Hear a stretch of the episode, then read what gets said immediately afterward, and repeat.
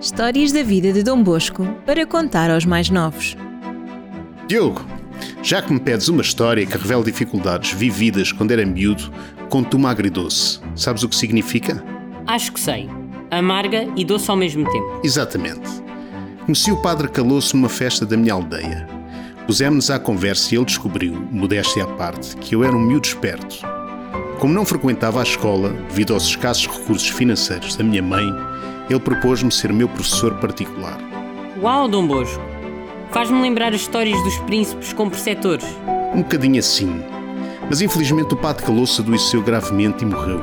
No meio do infortúnio, vim saber que me deixou todo o seu pecúlio para continuar os estudos. Aconselhado pela minha mãe, não fiquei com a herança. Ela pertencia aos herdeiros e fiz questão que eles a recebessem. E então, como continuou os estudos? Não continuei. Fui trabalhar. Trabalhar? Com essa idade? Sim. Fui trabalhar para a lavoura nas propriedades da família Molha. A minha mãe ficou inconsolável e a mim custou muito, não só pelo trabalho duro no campo, como pelas saudades que tinha dela e que me queimavam o peito.